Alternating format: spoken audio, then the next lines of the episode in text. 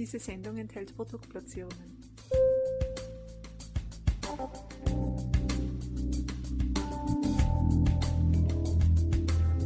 Herzlich willkommen, liebe Zuhörerinnen und Zuhörer von Balance Beauty Time. Ich begrüße euch recht herzlich zu einem weiteren Experten-Podcast. Und unser Thema heute ist ein ganz spezielles, das viele, viele Menschen betrifft. Es geht nämlich um Vitamin D, genauer gesagt um Vitamin D-Mangel. Was denn da so dahinter steckt und was man natürlich dagegen tun kann, dazu werden wir uns jetzt gleich mit unserem langjährigen Expertenpartner Dr. Bruno Kugel unterhalten. Und ich freue mich sehr, dass er trotz randvollen Terminkalender Kalender heute wieder Zeit gefunden hat, mit uns über das Thema zu sprechen. Hallo, lieber Herr Dr. Kugel. Ja, danke schön. Ich freue mich auch. Lieber Dr. Kugel, schön, dass Sie bei uns sind. Schön, dass wir wieder eine Episode aufnehmen können, weil ähm, da gibt es ja schon sehr interessante Podcasts mit Ihnen, die äh, den Menschen schon wirklich weitergeholfen haben. Dafür gleich einmal am Beginn unseres Podcasts ein herzliches Dankeschön. Und lassen Sie uns gleich loslegen mit dem Vitamin D-Problem sozusagen oder den Herausforderungen im Zusammenhang mit Vitamin D. Herr Dr. Kugel, es ist ja so, dass ähm, ja einige Menschen auch über Muskelschmerzen klagen. Kann da ein ein Zusammenhang zwischen Vitamin D-Mangel und äh, Muskelschmerzen auch tatsächlich bestehen? Ja, auf jeden Fall, weil ähm, ja, wenn man jetzt überlegt von der Anatomie her, wie ein Muskel aufgebaut ist, äh, das sind ja Muskelfasern, die können reißen, die können auch übersäuern bei Überbeanspruchung. Jetzt ist es äh, so, ich schicke das mal gleich voraus, wenn man trainiert, entweder auf äh, Kondition oder auf Kraft, sinkt dann sozusagen die Kraft irgendwann, kann man die Gewichte nicht mehr stemmen oder ist dann irgendwann völlig K.O. außer Puste, muss sich ausruhen. Und dann geht das sozusagen runter ins Tal und dann erfolgt die Ruhe, die Regeneration und dann äh, regeneriert sich das Gewebe wieder. Das kann es aber nur, wenn es auch genug, in Anführungszeichen, Futter hat. Da ist eins der, der Mineralien, die mir einfallen, Magnesium. Und das ist der wichtigste Kofaktor von Vitamin D. Da sind wir schon direkt im Vitamin D-Stoffwechsel. Und dann kann es sein, dass wenn ich mich wieder regeneriere, dass ich also den Zustand von vorher erreiche und wenn ich gut versorgt bin und wenn die Nahrung sozusagen im Sinne von Makro- und Mikronutrienten gut genug ist, dass ich eine sogenannte Superkompensation habe. Das heißt, ich habe einen Zuwachs an Muskulatur, wenn ich das richtig takte, das ist ja auch periodisch wiederkehrend dann. Ich muss ja wieder trainieren und wieder trainieren. Dass ich also die Muskulatur so stärken kann, dass ich keinen Muskelschmerz mehr habe, keinen Muskelkater mehr habe, wenn ich äh, wiederholt trainiere und entsprechend einen guten Vitamin D-Spiegel habe. Das hängt direkt zusammen. Da gibt es auch Studien dazu. Ich habe mir mal erlaubt, bei, bei ähm, PubMed, das ist ja so eine medizinische Datenbank, äh, die Geschichte einzugeben, also Muscle Function, Muskelfunktion, und Vitamin D kriegt man 76 Treffer aktuell vor ein paar Tagen. Einfach nur spaßeshalber ausprobiert. Das heißt, das ist auch ein, ein interessantes Thema. Da sind auch Studien ähm, genannt worden, die das verdeutlichen, dass es da Zusammenhänge gibt. Ein Zusammenhang ist der mit Magnesium, das schon genannt. Dann brauchen wir auch Calcium, weil ja, da ist schon der Zusammenhang auch mit dem Silizium gesagt, sozusagen. Silizium ist ein Calciumschlepper, das ist auch ein Magnesiumschlepper. Das heißt, es bringt sozusagen den Vitamin D-Stoffwechsel auch besser in Schwung, so könnte man sagen. Das dreht dieses Stoffwechselrad dann auch an. Und dann äh, ist die Möglichkeit damit auch gegeben, einen besseren Vitamin D-Spiegel zu haben. Weil ganz viele haben dann heute auch ein Problem damit, einen guten Vitamin D-Spiegel zu bekommen. Also gut heißt, für meine Begriffe 80 bis 100 Nanogramm pro Milliliter. Achtung, Umrechnung Nanomol pro Liter in Nanogramm pro Milliliter Faktor 2,5. Also Nanomol pro Liter geteilt durch 2,5 ergibt Nanogramm pro Milliliter. Schon rela relativ äh, schwierig im Kopf zu rechnen da, ne? Wenn man das ja gut, 2,5 geht noch. Also 100 sind Ja, das geht noch. Keine ja, genau. Jetzt, jetzt, sprachen Sie ja, Dr. Kugel, von, äh, von sozusagen den, den Wert dahinter. Ja? Ähm, ja. Ist es dann schon ein Vitamin D-Mangel, wenn, wenn sozusagen der reine Wert zu niedrig ist? Kann man das dann direkt ableiten daraus? Also der, der Wert an sich, der sagt noch nichts aus über den Stoffwechsel. Es gibt ja Vitamin D Kofaktoren und das wird auch kontrovers diskutiert, was alles dazugehört. Da wird es ein bisschen komplex. Also Omega-3 halte ich für einen wichtigen Kofaktor, Magnesium halte ich für einen wichtigen Kofaktor, Calcium halte ich für einen wichtigen Kofaktor.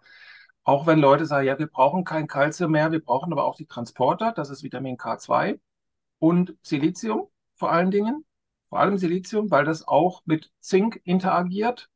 Und Zink ist einer der kritischsten, gerade wenn man eine Entgiftungsstörung hat, HPU, KPU als Stichwort, Faktoren, die auch für die Immunität eine Rolle spielen. Und darum geht's ja hier. Also es geht um die Regenerationsfähigkeit der Muskulatur. Das eine ist die Übersäuerung im Sinne von zu lange trainieren, weil der Sauerstoff fehlt. Dann mache ich irgendwo eine anaerobe, Gärung und dann ist die Muskulatur auch nicht mehr so leistungsfähig. Das sinkt dann auf einen Faktor 5, sage ich jetzt mal ungefähr ab. Und dann, dann kriege ich auch schneller so einen Muskelfaserriss. Und die Fasern, das sind Kollagenfasern. Und die Muskelfasern werden angesteuert durch Bindegewebsfasern, durch Kollagenfasern, durch Faszien.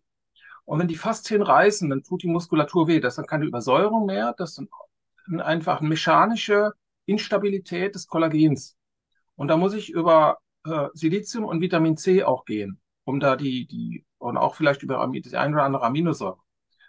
Habe ich das richtig verstanden? Die Kofaktoren sind also ein ganz, ganz wesentlicher Bestandteil. Das heißt, wenn ich jetzt nur einfach hergehe und zum Beispiel Vitamin D3-Tropfen äh, mir zuführe, ist es nicht so äh, gescheit, wie wenn ich jetzt zum Beispiel eine gut abgestimmte Mischung äh, mir dementsprechend zuführe. Äh, genau so ist es. Ja, weil man kann sich das so vorstellen, ich, ich sage immer so, das, das Tischtuchphänomen, das ist so eine persönliche Wahrnehmung von mir, wenn ich da so ein Tischtuch hochhebe und Vitamin D isoliert, hochdosiert, hochhaue äh, sozusagen, ja, mit, mit, mit sturem Auffüllen, äh, dann hat das Fass aber irgendwo ein Loch. Und dann sinkt der Vitamin D-Spiegel, weil die Kofaktoren, die Stabilität drumherum fehlen, sinkt der relativ schnell wieder ab. Das heißt, wenn ich einmal in der Woche 20.000 Einheiten gebe, also Dekristol oder Vigantol oder was auch immer, dann äh, habe ich zwar möglicherweise einen hohen Vitamin D-Spiegel, da sagt der Körper, brauche ich, brauche ich, brauche ich, geht wieder runter. Mhm. Und wenn ich die Kofaktoren habe, dann habe ich also mehr Stabilität um dieses Gebäude drumherum und der Stoffwechsel an sich hält besser und dann kann ich auch länger einen höheren Vitamin D-Spiegel gewährleisten. Da muss ich mir genau Gedanken machen, was da alles noch dazugehört. Zink halte ich deswegen auch kritisch oder für kritisch, weil das einer der äh, wichtigsten, wie soll ich sagen, Vorstufen oder am wichtigsten, bedeutendsten beteiligt an der Synthese von Vitamin A. Vitamin A ist ein Schleimhautvitamin. Vitamin A ist auch wichtig, also in seiner aktiven Form ist das sogar ein Hormon. Und zum Beispiel Jörg Spitz, um mal einen prominenten Raum, äh, Namen in den Raum zu werfen, der sagt halt, dass es eines der wichtigsten Kofaktoren von Vitamin D ist. A ist ein Hormon als Retinol und Vitamin D in Form von Calcitriol ist auch ein Hormon. Das ist ja auch nicht nur eine Verbindung, beides nicht. Also auch bei bei Vitamin D muss man sich unterhalten, das sind 25 OH D3, das kann ich messen im Blut. Und es ist auch relativ verlässlich, dieser, dieser, diese Testung. Rate ich auch jedem zu machen, der nicht weiß, wie sein Vitamin D-Spiegel ist. Also bitte machen, einmal gucken, äh, zu wissen, wo man ist. Also wenn man da bei einstelligen Werten ist, Nanogramm pro Milliliter, das höchste Eisenbahn geboten, da irgendwas zu machen. Ja, dann kann ich, dann kann ich halt schauen, ähm, wie, wie ich aufgestellt bin und dann entsprechend verfahren. Mich an den Kofaktoren orientieren und dann äh, gucken, wenn ich dann bei, sagen wir mal, 40, ab 40 Nanogramm pro Milliliter, muss ich mir nicht mehr allzu viele Sorgen machen, dass ich dann irgendwie äh, eine schlimme Erkrankung oder Corona oder Krebs oder so, das sind alles Sachen, die direkt damit assoziiert sind. Niedrige Vitamin D-Spiegel erhöhen die Wahrscheinlichkeit an chronisch entzündlichen Erkrankungen oder akuten Erkrankungen auch zu leiden. Das ist ja ein Leidensdruck, den die Leute auch haben. Absolut. Und je besser der Vitamin D-Spiegel ist, umso geringer ist es. Jetzt ist die Frage, wo ist das nach oben offene Ende der Richterskala? Ähm, 80 Nanogramm pro Milliliter ist ein für mich erforderlicher Spiegel, der äh, Reparaturen macht, auch dauerhaft Reparaturen macht. Das vertragen aber nicht alle Leute auf einmal. Wenn ich so viel einnehme, wie ist die Dosis-Wirkungsbeziehung dann auch. Und das kann alles dazu führen, dass ich einen besseren Vitamin D-Spiegel kriege. Das ist einmal das Auffüllen des reinen Vitamin Ds in Form von Cholecalciferol. Das ist aber auch das Beachten der Kofaktoren. Dann steht das, wie gesagt, auf breiteren Füßen. Und ähm, dann habe ich auch insgesamt eine bessere Immunität. Nicht, weil mein Vitamin D-Spiegel besser ist, sondern weil mein Hormonstoffwechsel besser funktioniert, weil meine Entgiftung besser funktioniert, weil meine Abwehr nach außen besser funktioniert. Wenn wir an die Kieselalgen denken, das jetzt wieder, ich springe ein bisschen, mit dem Silizium, die schützen sich so vor der Umwelt. Und wenn zum Beispiel meine Haut besser aufgestellt ist, weil ich das Silizium besser äh, substituiere und wenn mein, wenn mein Bindegewebe besser ist, dann habe ich möglicherweise auch einen besseren, das ist schon fast zu erwarten, aber es gibt dazu keine Studien, eine bessere Immunität vor chronisch entzündlichen Erkrankungen und eben auch, wenn ich ins Fitnessstudio gehe, für den Muskelaufbau, dass ich keinen Muskelkater kriege, dass ich besser trainieren kann. Damit einhergeht oftmals auch eine bessere Laune. Mhm. Alles sehr, sehr schlüssig und vor allem das mit den Co-Faktoren ähm, leuchtet wirklich sehr, sehr ein. Ähm, es war gerade beim Fitnessstudio, lieber Herr Dr. Kugel. Das heißt, oftmals ist es ja so, dass die sozusagen Schmerzen, die, die klassischen Muskelschmerzen und auch die Schmerzen, die entstehen können, wenn es einen Vitamin D-Mangel gibt äh, oder Vitamin D3-Mangel gibt, dieselben sind oder sehr ident sind. Wie, wie kann ich denn da sozusagen ein Gespür entwickeln, ähm, äh, wo, wo sozusagen die Ursache herkommt? Also ich kann jetzt natürlich nicht sagen, klar, das ist ein Vitamin D-Mangel oder klar, das ist ein Magnesiummangel, aber die Dinge hängen auch ziemlich zusammen. Also ich kann mir, es ist zwar relativ unspezifisch, aber wenn ich jetzt zum Beispiel Vitamin D-Mangel habe, kriege ich nicht gleich einen Muskelkrampf.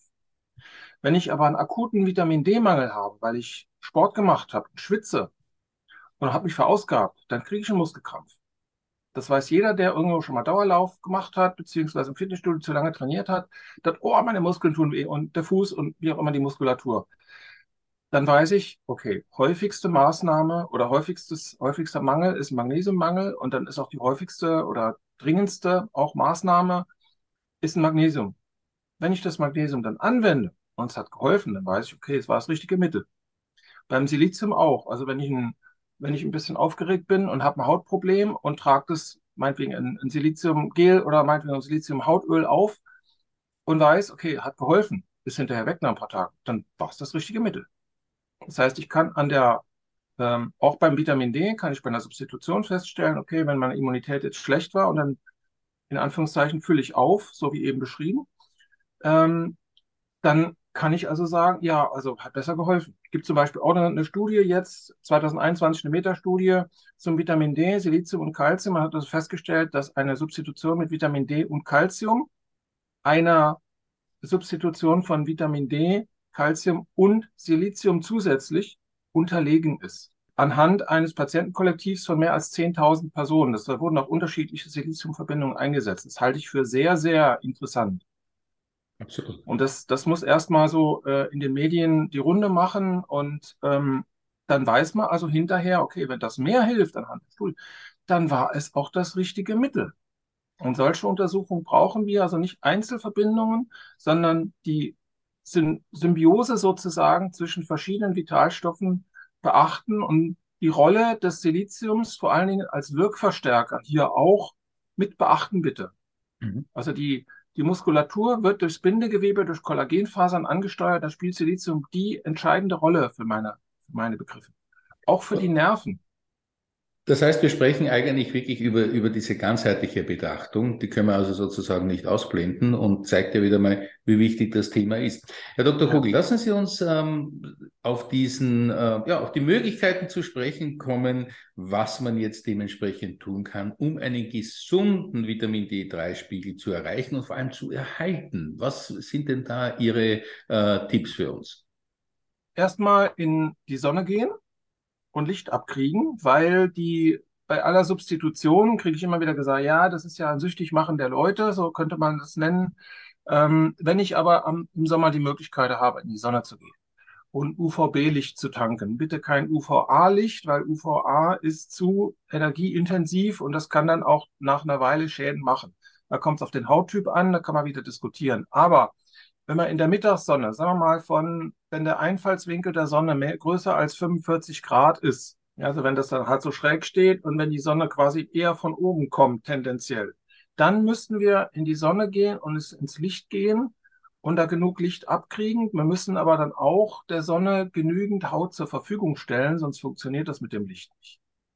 Also wir haben überall, man könnte auch sagen, die Haut ist ein endokrines Organ und die fördert eben auch die Synthese aus diesem Cholesterin. Das ist eine andere Geschichte nochmal.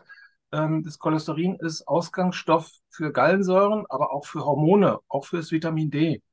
Und dieses 7-Dehydrocholesterol wird aus dem DHEA, glaube ich, gebildet. Und DHEA ist dann so sozusagen die Mutter aller Hormone, die da gebildet werden. Das heißt, wenn wir ins Licht gehen und genügend Cholesterin bilden von der Leber aus und genügend dieser Licht und andere Kofaktoren da sind, damit das Vitamin D auch gesund reguliert werden kann. Das wäre die Optimalvorstellung. Jetzt haben wir nicht immer die Möglichkeit, das zu machen. Das ist das da, Problem. da Also müssen wir eben, da sind wir gezwungen, einfach, das geht nicht anders, da für einen gesunden Spiegel zu sorgen und nachzuhelfen. Aufgrund unserer modernen Lebensweise. Das heißt, wir können oft nicht rausgehen oder wir haben die Wintermonate, wo natürlich auch die Sonne oftmals nicht so äh, präsent ist. Ähm, ja, und wie Sie richtig gesagt haben, man braucht natürlich auch genug Haut dazu. Das heißt, selbst wenn ich in der Mittagspause rausgehe, dann kann ich mich oftmals nicht äh, im Badeanzug oder in der Badehose irgendwo hinlegen. Das heißt, die Frage ist, wenn das alles nicht möglich ist, was ja überwiegend oftmals der Fall ist, wie kann man vernünftig äh, und vor allem wirklich nachhaltig substituieren? Ähm, ja, der Vitamin D an sich, es gibt ja die Kombination mit K2. Dann äh, kann man überlegen, ja, wie viel äh, D3 tut uns gut, wie viel K2 tut uns gut. Da gibt es eben diese bahnbrechende Veröffentlichung von 2014, dass man äh, zugegeben oder zugeben musste, dass man nicht verrechnet hat. Der tägliche Bedarf sind 8000 Einheiten, die verträgt man nicht immer. Wenn man die nicht verträgt, liegt das an der mangelnden Verträglichkeit der Kofaktoren. Das ist meine Wahrnehmung. Und dann ist auch die Dosis-Wirkungsbeziehung sozusagen beeinträchtigt. Das heißt, da kann ich nicht mehr sagen, wenn ich jetzt 10.000 Einheiten pro Tag nehme, weil die 8.000 sind die, die eigentlich ankommen müssten, dann habe ich also nicht mehr die, ähm, ja, wie soll ich sagen, kann ich jetzt nicht mehr die Uhr stellen, dass wenn ich jetzt 10.000 Einheiten nehme, dass ich auch beim Spiegel von 80 Nanogramm pro Milliliter lande, sondern da bin ich dann vielleicht bei 30 oder so, wenn ich 10.000 äh, substituiere und dann merke ich, naja, irgendwas mit dem Stoffwechsel funktioniert nicht so, wie es eigentlich soll. Woran liegt das jetzt? Da müsste ich also mehr nehmen. Kann sein, dass es damit funktioniert, weil es auch Rückkopplungen gibt zum Calcium, zum Magnesium, wird besser aufgenommen, zum Silizium direkt, auch über Silizium als Biophotonenträger. Ich vergesse da immer die Hälfte. Äh, bei, den, bei den ganzen Inhalten kann man auch im kurzen Podcast schlecht irgendwie alles abbilden. Aber ähm, da kann ich also nachhelfen mit solchen Kombinationen. Silizium, Magnesium, Calcium hat den Vorteil, reguliert das Hormonsystem zusätzlich. Gibt es auch Studien dazu inzwischen, habe ich rausgefunden. Die sind auch gar nicht so neu eigentlich. Ähm, dann kann ich also auch sagen, okay, Vitamin D3, K2, das sind mal fünf, die wichtig sind. Dann kann ich an Omega-3 denken. Kann ich an die Ernährung denken. Das haben wir früher gegessen. Äh, ja, wo ist überall Omega-3 drin? In Fisch, in Algen zum Beispiel. Ähm, in manchen Wildkräutern ist auch Omega-3 drin oder hormonaktive Substanzen, wenn wir an die ganzen Pseudohormone denken. Es geht dann in verschiedene Richtungen, die das alles beeinflussen können. Also über die Ernährung kann ich da auch schon relativ viel machen. Wenn ich mich naturnah ernähre und die ganzen Transfettsäuren meide und dann äh, schauen, okay, wie ist eine vernünftige Kombination auszuwählen, auch mit Vitamin A teilweise, wenn ich Schleimhautprobleme habe, ähm, um Vitamin D-Spiegel nach oben zu kriegen. Und damit dann auch diesen ganzen Problemen, Schmerzen vorzubeugen.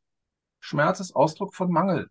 Absolut. Und ähm, man hat natürlich, wenn man jetzt diese Ernährungskomponente nicht immer optimal durchführen kann, äh, auch die Möglichkeit, mit äh, wirklich hochwertigen Nahrungsergänzungen zu arbeiten. Ähm, wir beide kennen ja einen, einen Hersteller äh, von solchen mhm. hochwertigen Substituierungen, Dr. Rilling, äh, der sich ja da in der Forschung genau auf dieses Thema konzentriert hat, wie eben die äh, verschiedenen Kofaktoren vernünftig unter einen Hut gebracht werden können und ähm, dazu ja auch ähm, wirklich interessante und, und vor allem sehr tolle Produkte entwickelt hat. Ja, also das äh, kann man nur so, kann ich nur so bestätigen, auch von der Rückmeldung, das ist jetzt nicht meine Meinung, sondern von der Rückmeldung der Anwender.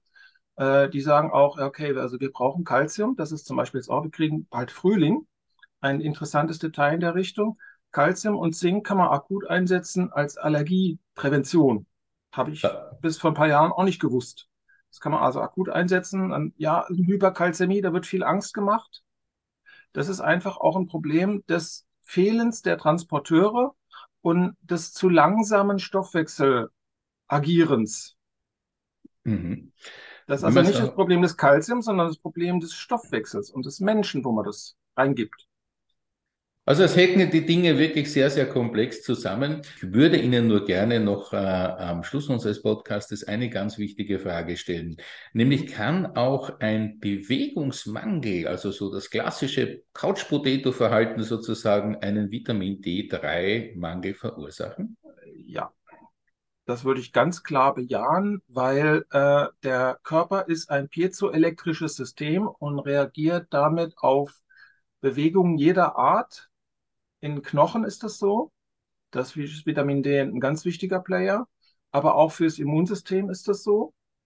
wenn wir rausgehen, kommen wir an Licht. Das hat also dann äh, verschiedene positive Effekte. Also wenn es sich gerade regnet und wenn es also völlig trüb und grau ist, also hier scheint jetzt gerade die Sonne zum Beispiel, ähm, ist ein Argument rauszugehen. Und wenn man Bewegung hat, dann verteilt man auch diese ganzen Vitalstoffe besser im Körper. Das kann man sich auch bildlich vorstellen. Das kann man auch manifestieren. Das ist überhaupt kein Problem. Und damit bringt man, wenn man Silizium zusätzlich substituiert und bewegt sich dann anschließend, hat man eine bessere Wasserregulation, eine bessere Bindegewebsregulation, einen besseren Transporter für Vitamin C, für Zink, für Magnesium, für Calcium, für Vitamin D und hat damit auch eine bessere Immunität. Und man hat eine bessere Laune. Man weiß, Bewegung, auch im Fitnessstudio ist es so, da wird man fast nie schlecht gelaunte Menschen treffen. Das ist richtig, ja. Da haben wir heute wieder sehr viele Zusammenhänge vor Ohren geführt bekommen, sozusagen, Herr Dr. Kugel. Mhm. Und ähm, da möchte ich mich auch ganz, ganz herzlich bedanken. Also zusammengefasst könnte man sagen, äh, man muss wirklich schauen, dass der Vitamin D3-Spiegel auf einem vernünftigen Niveau ist, dass es hier zu keinem Mangel kommt. Und äh, wenn man mit der Ernährung und mit ausreichend Sonne es eben nicht hinkriegt, dann ist die Substituierung durchaus sehr, sehr sinnvoll. Da sollte man allerdings genau hinschauen, was man da zu sich nimmt dass auch die Kofaktoren entsprechend äh, berücksichtigt werden und nur auf ganz, ganz hochwertige Nahrungsergänzungen oder Substituierungen natürlich zurückgreifen.